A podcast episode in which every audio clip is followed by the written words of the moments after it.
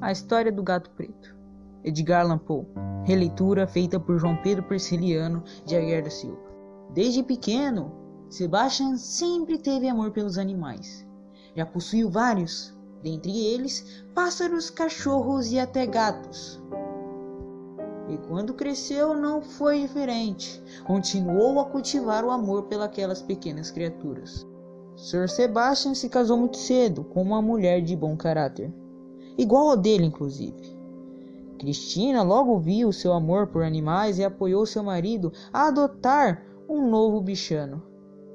Bom, a escolha dele foi um, um gato preto. Esse próprio era muito astuto. Como todos, Cristina falava que os gatos pretos eram bruxos disfarçados. Claro que Sebastian nunca levou isso a sério, porque aquele animal era somente um gato e nada mais. Plutão, como era chamado, era o melhor amigo do dono da casa. O acompanhava a qualquer lugar que ele fosse. Foi assim até que o álcool chegou na vida daquele senhor. Ele se transformou de um jeito inexplicável. Ficou arrogante, mesquinho e muito grosso. Uma noite, o próprio chegou embriagado. Percebeu que o gato estava lhe evitando. Numa tentativa de pegá-lo, o gato arranhou ele e foi a gota d'água. Pegou uma faca em cima da mesa e literalmente arrancou o olho do bichano, que desesperado, gritando, foi para um canto escuro da casa. O homem muito arrependido, tentava esquecer o ocorrido. Mas ele voltou com seu vício e parece que esqueceu o seu remorso.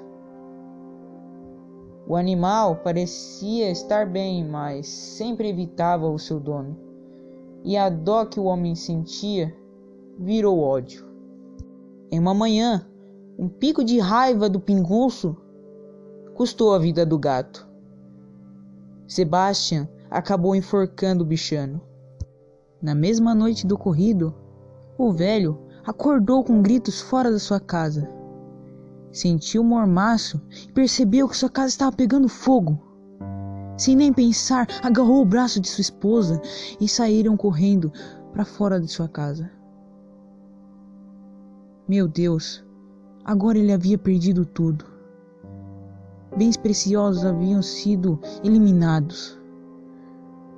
Na manhã seguinte, ele percebeu que aquele incêndio poderia ter algo a ver com o assassinato no dia anterior. Não pensou duas vezes, foi averiguar.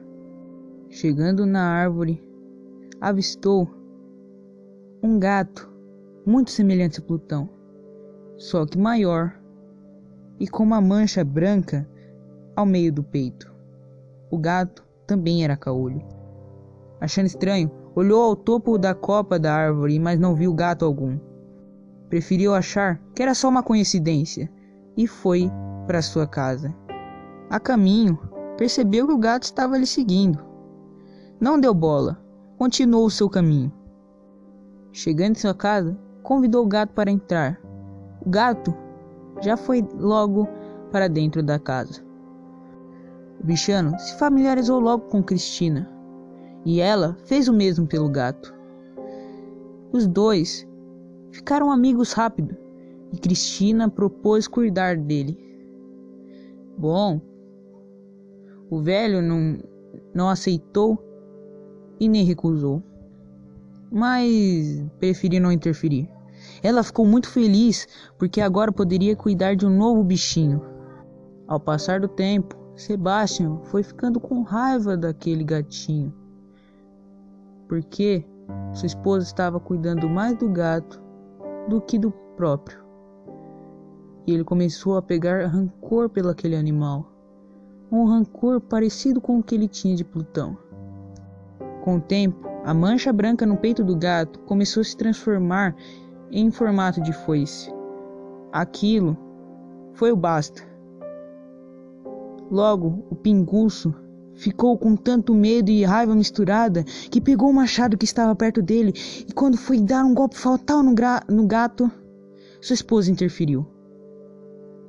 Ele ficou com tanta raiva que nem pensou. Foi logo, fincando o um machado na cabeça da sua amada. Ele não esboçava nem uma cara de arrependimento, nem uma cara de culpa. Estava com os músculos imóveis. E em uma rápida tentativa de achar o gato, foi frustrado. Mas ele conseguiu achar um pequeno cubículo no seu porão, que era o lugar perfeito para esconder o corpo. Não pensou duas vezes. Foi logo pegando o corpo de sua amada e colocando dentro daquele cubículo.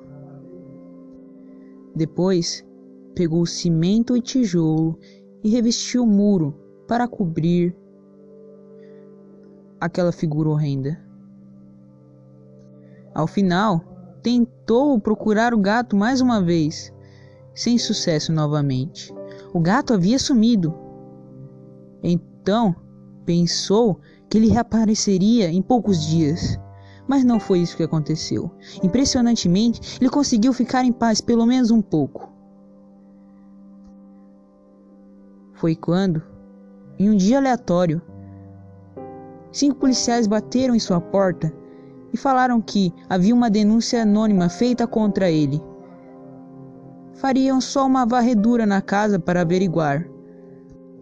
Ele, com uma face de inocência, falou que não tinha problema e chamou-os para dentro.